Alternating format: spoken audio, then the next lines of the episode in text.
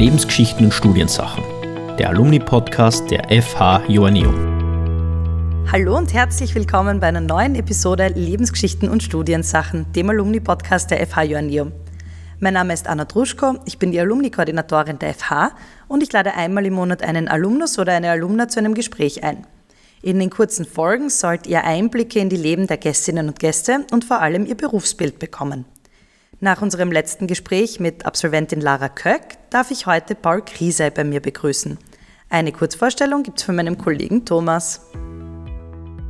Paul Kriesei ist 27 und Absolvent von Journalismus und Public Relations. Er ist nicht nur Auslandskorrespondent in Russland, sondern wurde auch jüngster Büroleiter in der Geschichte des ORF zwischen Repression und Zensur berichtet er täglich aus Moskau, bleibt trotz großer journalistischer Auszeichnungen bescheiden und lüftet seinen Kopf am liebsten beim Radfahren. Ja, herzlich willkommen, Paul. Schön, dass du da bist. Dankeschön, freue mich hier zu sein. Wobei da bist, ist ja äh, etwas anders heute. Wir unterhalten uns nämlich gerade via MS Teams, das heißt, ich sehe dich in meinem Bildschirm. Es ist mir aber trotzdem eine besondere Freude, dass du da bist. Wir beide kennen uns ja schon seit deinem Studienbeginn an der FH Joanneum. Ich habe selber ja auch Journalismus und PR studiert und äh, es gab damals eine Welcome-Party für deinen Jahrgang. Und ich war im älteren Jahrgang und wir haben dann so zufällig Namen gezogen. Und du warst dann mein Buddy. Das heißt, meine Aufgabe als Ältere war so ein bisschen dich zu unterstützen und dich zu betreuen. Ähm, aber ich habe irgendwie nie das Gefühl gehabt, das müsstest du unter die Fittiche genommen werden. Es war irgendwie so, als hättest du schon immer gewusst, wo es langgehen soll für dich. ja, ich bin dann irgendwann flügge geworden, das stimmt wahrscheinlich. Ja, aber erzähl mal, hast du damals beim Studienbeginn schon gewusst, in welche Richtung du gehen willst und was du machen willst später? Nein, also ich habe nicht gewusst, dass es mich einmal wirklich nach Russland ziehen wird. Ich habe auch noch nicht einmal ein einziges Wort Russisch äh, gekonnt. Das hat sich alles erst während des Studiums ergeben durch den damals noch existierenden verpflichtenden Russischkurs, den wir da hatten. Ähm, ich habe zu Beginn meines Studiums schon gewusst, dass ich Journalist werden will. Ähm, das war für mich klar. Und ich habe nur nicht gewusst, wie man das wird. Und habe mir gedacht, es ist wahrscheinlich keine ganz blöde Idee, Journalismus zu studieren. Und so bin ich dann ähm, in der FH Joanneum in Graz gelandet. Gib mir doch einmal einen, einen, kurzen Überblick über deine Laufbahn. Also wie kommt man so als niederösterreichischer Maturant oder Schüler, du hast ja auch eine Schülerzeitung gegründet, wie, wie war so deine Laufbahn von der Schülerzeitung zum Chefkorrespondenten beim ORF? Die Laufbahn zum ORF war sicher nicht sehr geradlinig. Also zuerst einmal war dann das Studium nach dem Zivildienst. Das hat mich dann zu einigen Praktika gebracht, das heißt während des Studiums schon ähm, Praktika gemacht, zum Beispiel beim Red Bulletin Magazin, bei, beim Megafon habe ich äh, daneben, daneben geschrieben, beim Grazer Straßenmagazin und mir war klar, mich interessiert prinzipiell das Format Video oder auch Fernsehen. Allerdings Fernsehen habe ich weniger dran gedacht, weil ich eigentlich eher auf YouTube unterwegs war die ganze Zeit und ähm, mich hat aber prinzipiell äh, immer interessiert, etwas anschaulich zu präsentieren, also sprich mit Bildern, mit äh, Stimme und mit Ton. Und ich habe aber gewusst, dass ich zuerst einmal schreiben lernen muss, damit ich später vielleicht irgendwann mal was mit Video oder Fernsehen machen kann. Und deswegen habe ich mich am Anfang sehr auf äh, Printmedien konzentriert. Das heißt ähm, eben beim Red Bulletin, äh, einem monatlich erscheinenden Lifestyle-Magazin und dann bei anderen äh, Printmedien auch später und so ist, ist das dann mit Russland zustande gekommen. Ich äh, habe ein Auslandssemester in St. Petersburg gemacht. Das war für mich damals in erster Linie deshalb, weil ich mir davon das größte Abenteuer versprochen habe. Das heißt, ich habe nichts gewusst über Russland, habe ein bisschen Russisch gekonnt, aber nur sehr rudimentär. Und mich haben die ganzen anderen ähm, Destinationen fürs Auslandssemester, Norwegen, Deutschland, alle nicht so interessiert. Und ich habe mir gedacht, Russland ist sicher was komplett anderes, ein bisschen ein Tapetenwechsel und ähm, so war das dann auch. Also ich habe es sehr, sehr spannend gefunden, in St. Petersburg dieses halbe Jahr zu sein. Es hat sicher weniger meinen Russischkenntnissen äh, gut getan, als mm, ich sage mal andere, äh, auf andere Art und Weise Landeskunde dort zu betreiben. Sprich, wir haben dort vor allem mit den Auslandsstudierenden auch Spaß gehabt, muss man so sagen. Ich glaube, ein Auslandssemester ist immer auch äh, sehr viel damit verbunden, dass man dann halt auch in dem Land äh, herumreist und vor allem das Land sehr unbeschwert kennenlernen kann. Und das war, glaube ich, ein großer Vorteil.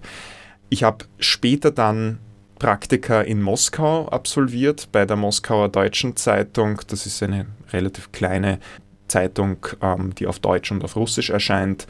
Und beim Fernsehsender TV Rain, der inzwischen auch schon verboten worden ist, weil er zu kritisch berichtet hat, so wie alle anderen kritischen Medien in Russland in den letzten Wochen und Monaten verboten worden sind. Ähm, jedenfalls waren das ganz, ganz spannende Erfahrungen und gerade nach meinem Auslandssemester in Russland habe ich verstanden, dass mich Osteuropa und Russland sehr, sehr interessieren, weil ich damals schon das Gefühl hatte, dass wir alle viel zu wenig eigentlich nach Osten schauen. Uh, jeder will gefühlt nach New York in die USA oder, oder sonst irgendwo hin in den Westen gehen, auswandern, studieren. Und das ist, glaube ich, auch absolut legitim und gerechtfertigt. Aber ich glaube, es ist auch sehr, sehr interessant, diesen schon etwas unentdeckten Osten eben zu erkunden, zu erforschen und das war genau meine Motivation. Mich hat das nicht losgelassen, nachdem ich dann ein bisschen Russisch schon konnte, dass ich plötzlich in einem riesigen in einer riesigen Weltregion mich verständigen konnte mit Leuten. Äh, ist ja nicht nur in Russland so, dass man Russisch spricht, sondern auch in anderen ehemaligen sowjetischen Ländern. Ähm, das heißt, man hat da ein, ein einen Schlüssel in der Hand sozusagen, mit dem man Journalismus machen kann in einem riesigen Weltgebiet. Und das hat mich am meisten fasziniert und das fasziniert mich bis heute. Ich hätte eine Frage. Du hast nämlich erwähnt, dass du wusstest, du musst zuerst schreiben lernen, bevor du Video und, oder, oder Fernsehen machen kannst. Warum? Weil wir ja auch alle zuerst unsere Texte schreiben und dann erst sprechen, im Normalfall.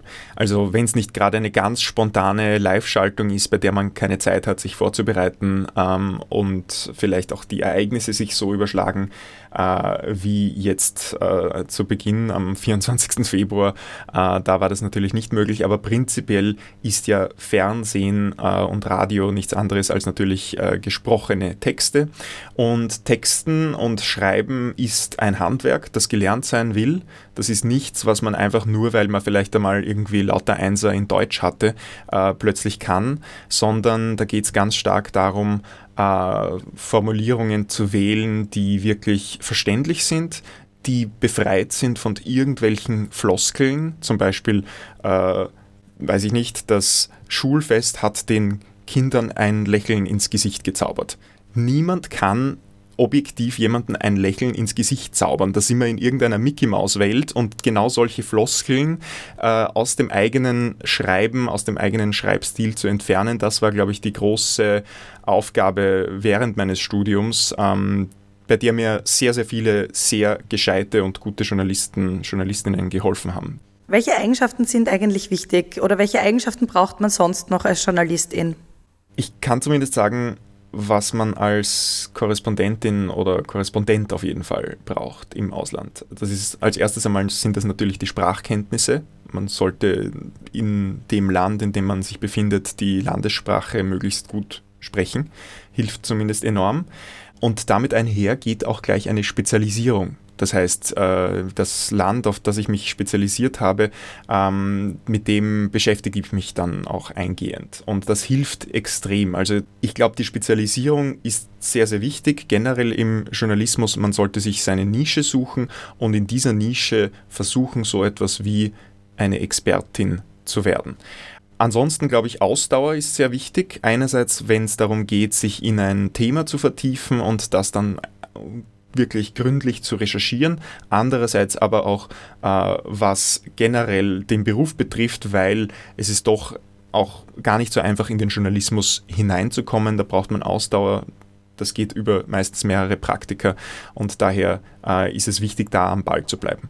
Dazu passt vielleicht auch gerade unsere Zwischenkategorie, Paul, die nennt sich nämlich die Studiefrage.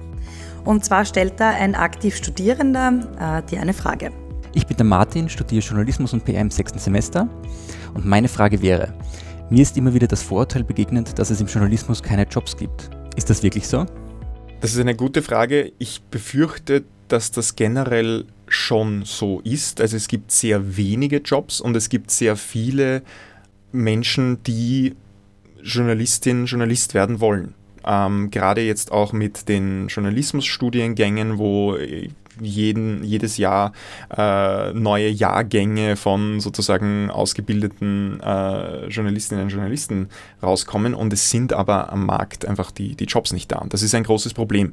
Ich habe das selber gespürt. Wie, wie, ich mit der FH fertig war, bin ich irgendwie da gestanden und äh, habe mir gedacht, okay, gut, was mache ich jetzt eigentlich? Ich habe ungefähr um diese Zeit herum ein Praktikum bei der Zeit im Bild absolviert beim ORF. Äh, da bin ich ganz einfach über eine Bewerbung reingekommen im Übrigen. Das äh, ähm, ist jetzt sozusagen keine, keine Zauberei, da hatte ich auch keine Connections und bin dann von diesem Praktikum, das drei Monate gedauert hat, im Auslandsressort der Zeit im Bild, ähm, bin ich dann irgendwie mal fertig gewesen mit dem Praktikum und dann hat es geheißen, ja, bist eh cool, aber wir haben keine Plätze und äh, ja, melde dich halt vielleicht irgendwann mal wieder.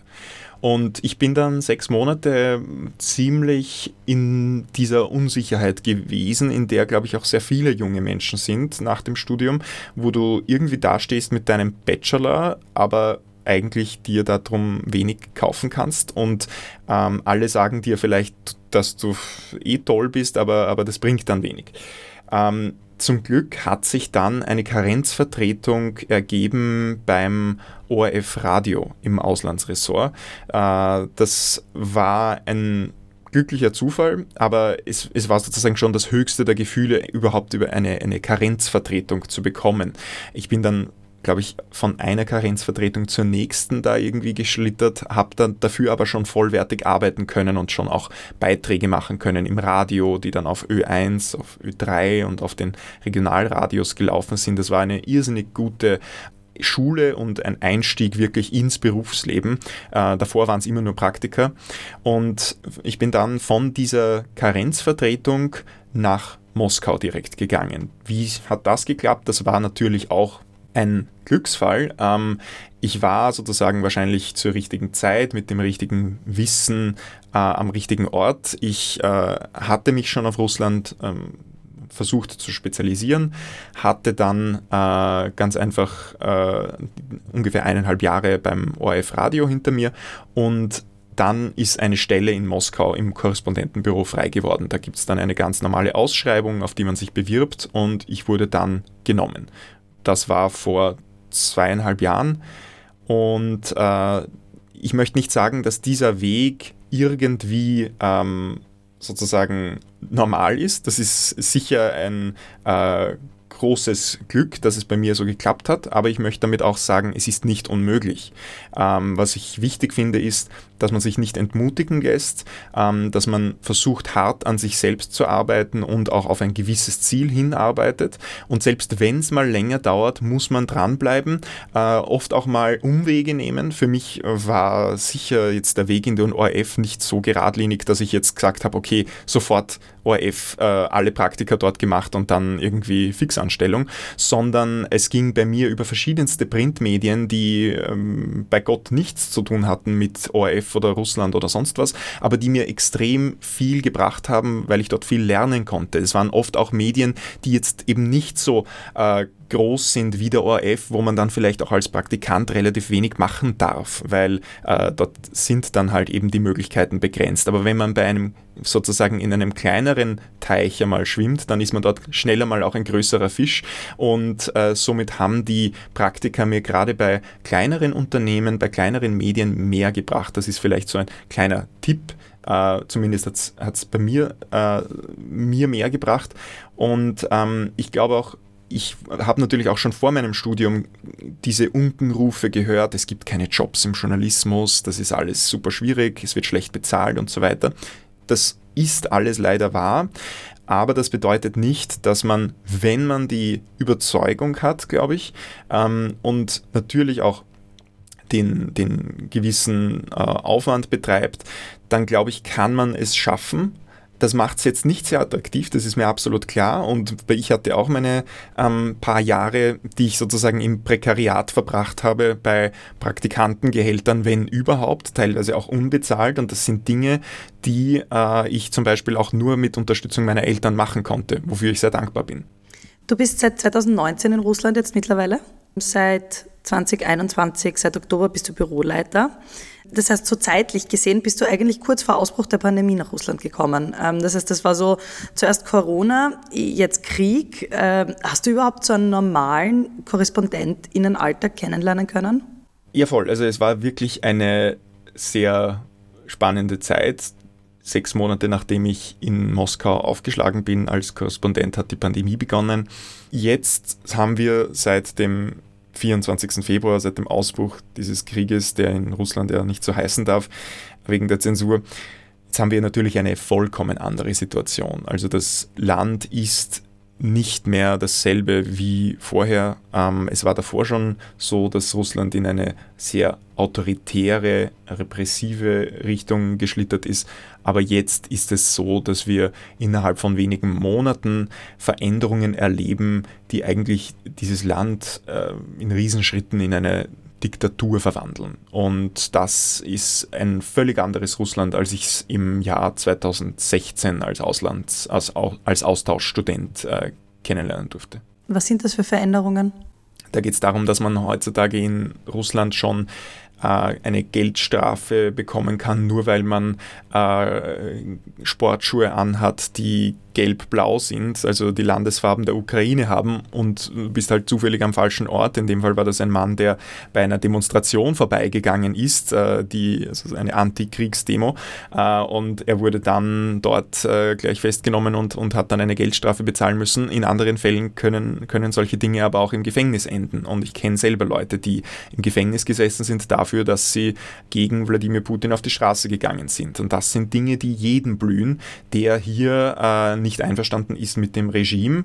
Das heißt, in Europa, wenn wir uns fragen, warum tun die Russinnen, die Russen nichts irgendwie, warum sitzen die da so passiv und, und lassen den Putin da sozusagen fuhrwerken, das hat äh, ganz stark damit zu tun, dass die einem irrsinnigen Risiko ausgesetzt sind. Also ähm, das darf man nicht vergessen. Aber natürlich ist es auch so, dass es in Russland einen guten Teil der Bevölkerung, das ist sehr schwierig zu beziffern, aber es gibt einen guten Teil der Bevölkerung, die äh, Wladimir Putin unterstützen und das aus verschiedensten Gründen. Einerseits, weil äh, es nach Ansicht von vielen keine wirkliche Alternative gibt, äh, weil in Russland in den 90er Jahren Chaos geherrscht hat. Putin ist dann gekommen, hat mehr oder weniger für Ordnung gesorgt.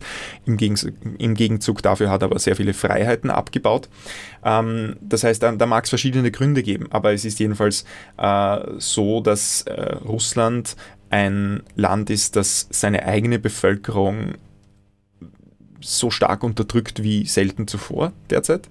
Ähm, das liegt ganz einfach daran, dass man keinerlei Widerstand duldet gegen den Kurs, der derzeit in der Ukraine gefahren wird. Ein Teil dieses Kurses ist ja unter anderem auch dieser achtseitige Gesetzestext, ich glaube acht Seiten sind es, also das Zensurgesetz, das es gibt.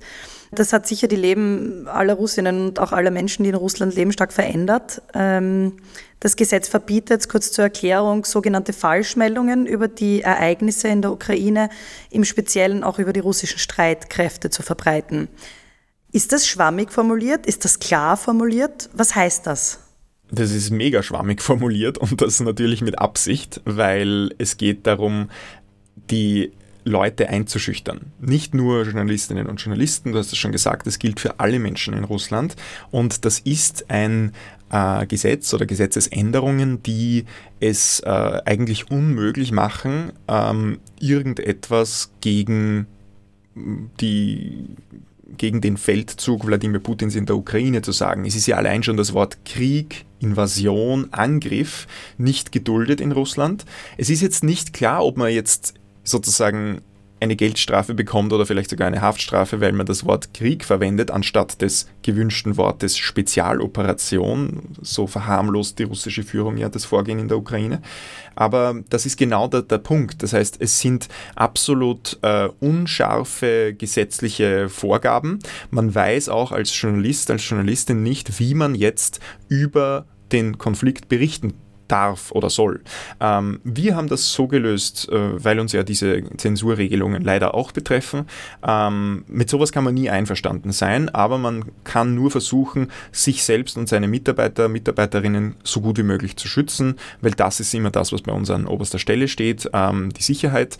Das heißt, wir haben beschlossen, in Russland zu bleiben, Einige Kolleginnen und Kollegen sind ausgereist äh, von den Auslandskorrespondenten. Ähm, viele sind inzwischen auch schon wieder zurückgekehrt, muss man sagen. Aber wir haben prinzipiell beschlossen, wir bleiben so lange, wie es sinnvoll ist für die Berichterstattung ähm, und haben als konkrete Maßnahme, um, um nicht von diesen Zensurregelungen direkt betroffen zu sein, haben wir jetzt die Berichterstattung über das militärische Geschehen an sich ausgelagert. Das heißt, das berichten wir nicht aus Moskau, das wird dann aus der Ukraine oder aus Wien berichtet. Insgesamt bleibt also fürs ORF-Publikum schon ein vollständiges Bild vorhanden äh, und, und, und die Berichterstattung ist nach wie vor äh, so, so wie davor. Wir aus Moskau können aber eben uns jetzt nur noch auf die Themen spezialisieren, die von der Zensur nicht betroffen sind, zum Beispiel die Auswirkungen der Wirtschaftssanktionen. Es sind ja derzeit so viele Sanktionen gegen Russland in Kraft wie gegen kein anderes Land in der Welt. Also nicht einmal Nordkorea hat zahlenmäßig so viele Sanktionen gegen sich auferlegt bekommen.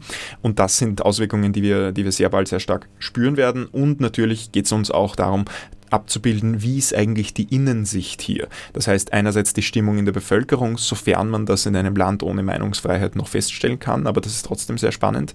Und natürlich, wie, wie geht es mit der Politik des Kremls weiter? Ähm, das ist natürlich auch sehr schwierig, weil äh, der Kreml so eine Blackbox ist, in die man eigentlich von außen nicht reinschauen kann. Putin trifft die meisten seiner Entscheidungen, soweit wir das wissen, in Einsamkeit oder berät sich mit fast niemandem. Das heißt, es ist absolut schwierig, äh, das zu erahnen. Das ist, da gibt es auch so einen Begriff Kreml-Astrologie, ähm, weil man da wirklich schon sowas wie ein, äh, Krem, ein, ein, Astrologe sein muss, um irgendwie zu versuchen zu analysieren, ähm, erstens, was bedeutet das, was derzeit so die, die konkreten Schritte Putins und was könnte das dann für die Zukunft bedeuten. Leider liegt man oft daneben. Ähm, auch wir haben nicht damit gerechnet, dass Wladimir Putin am 24. Februar tatsächlich Zehntausende Soldaten und Panzer in die Ukraine schickt. Da haben wir uns alle, glaube ich, getäuscht und äh, das, denke ich, lehrt uns da immer sehr vorsichtig zu sein und gleichzeitig auch leider immer auch mit dem Schlimmsten zu rechnen. Äh, du hast das auch gerade schon erwähnt, nämlich, dass es dich überrascht hat, als der Krieg damals ausgebrochen ist, ähm, vor mittlerweile fast drei Monaten, äh, über drei Monaten schon. Ähm, wenn du jetzt so zurückdenkst, kannst du dich noch erinnern, wie das für dich war? Was hieß das plötzlich für euch als, als JournalistInnen vor Ort? Ich kann mich ganz genau erinnern, am 24. Februar bin ich irgendwann um 6 Uhr aufgeweckt worden von einem Anruf aus der Redaktion. Das passiert relativ selten, dass man aus dem Schlaf gerissen wird, ähm, ist aber prinzipiell so, dass wir als Korrespondenten immer erreichbar sein sollten. Ähm, und der Anruf war ungefähr, die, die, die ersten Worte des Kollegen waren, es ist losgegangen. Und mit den Worten wusste ich schon, worum es geht natürlich, weil schon am Vorabend äh, war klar, dass sich das jetzt immer mehr zuspitzt. Ähm, da wurde dann auch schon äh, die Erlaubnis äh, gegeben, dass Russland äh, tatsächlich Truppen in den Donbass schicken darf. Ähm, das ist dann ja auch passiert und nicht nur im Donbass. Für mich war das im ersten Moment natürlich, ich glaube, so so ein großer Schock wie für jeden anderen. Es ist diese Fassungslosigkeit und das hat auch lange gedauert, bis ich das dann irgendwann mal wirklich realisiert habe, dass das Realität ist.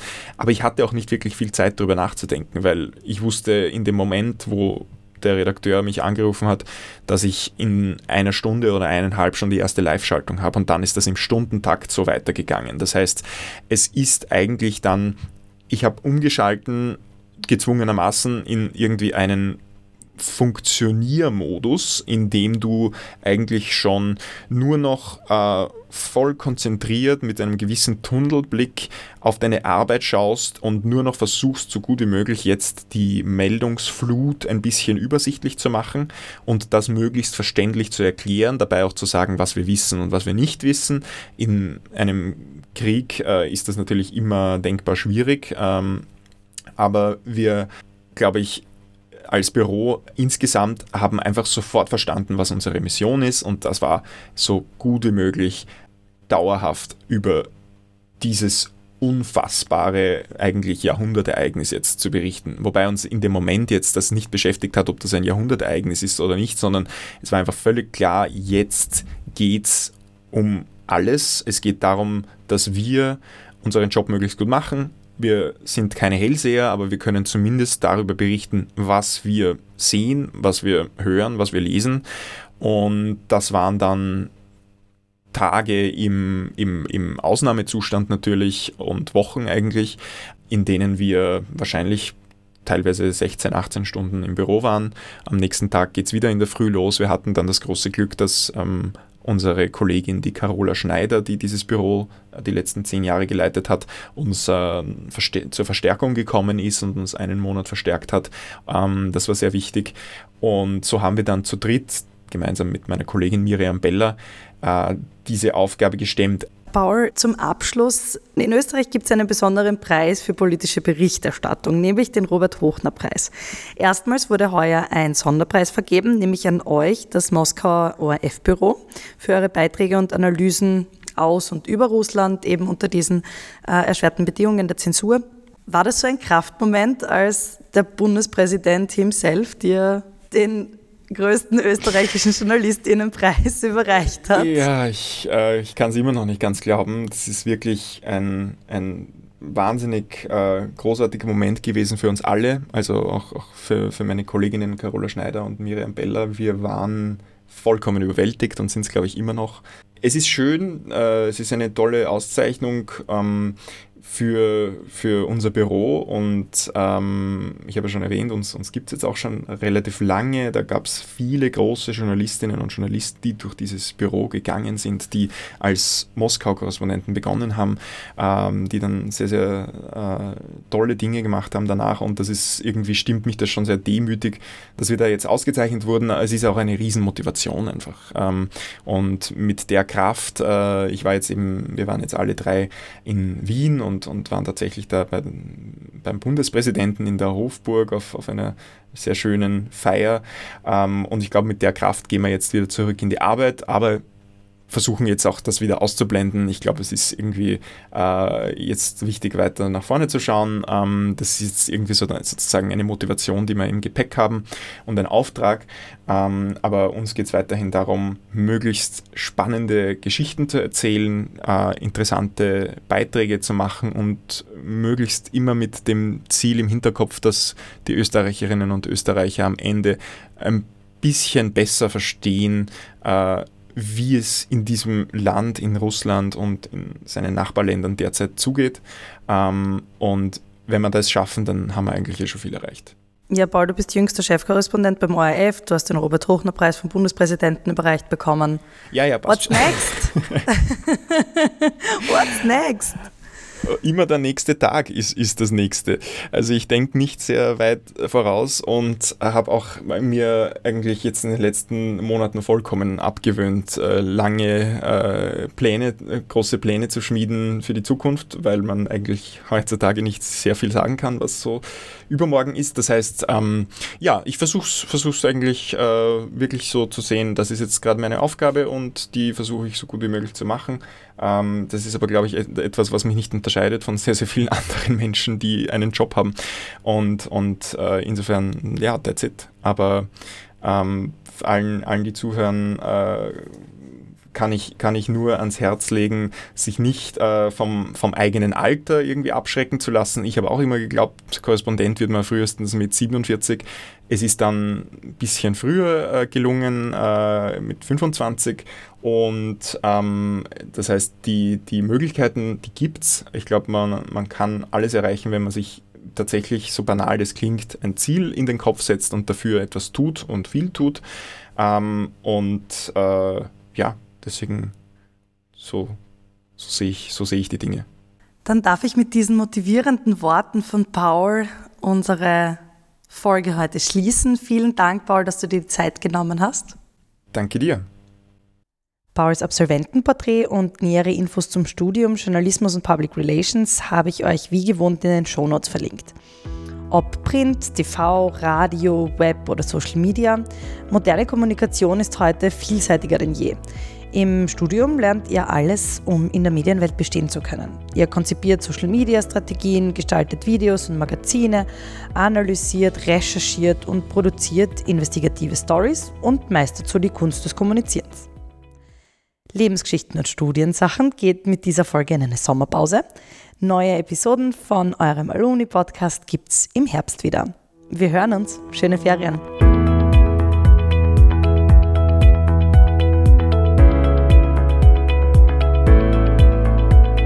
Lebensgeschichten und Studiensachen. Der Alumni-Podcast der FH Joanneum.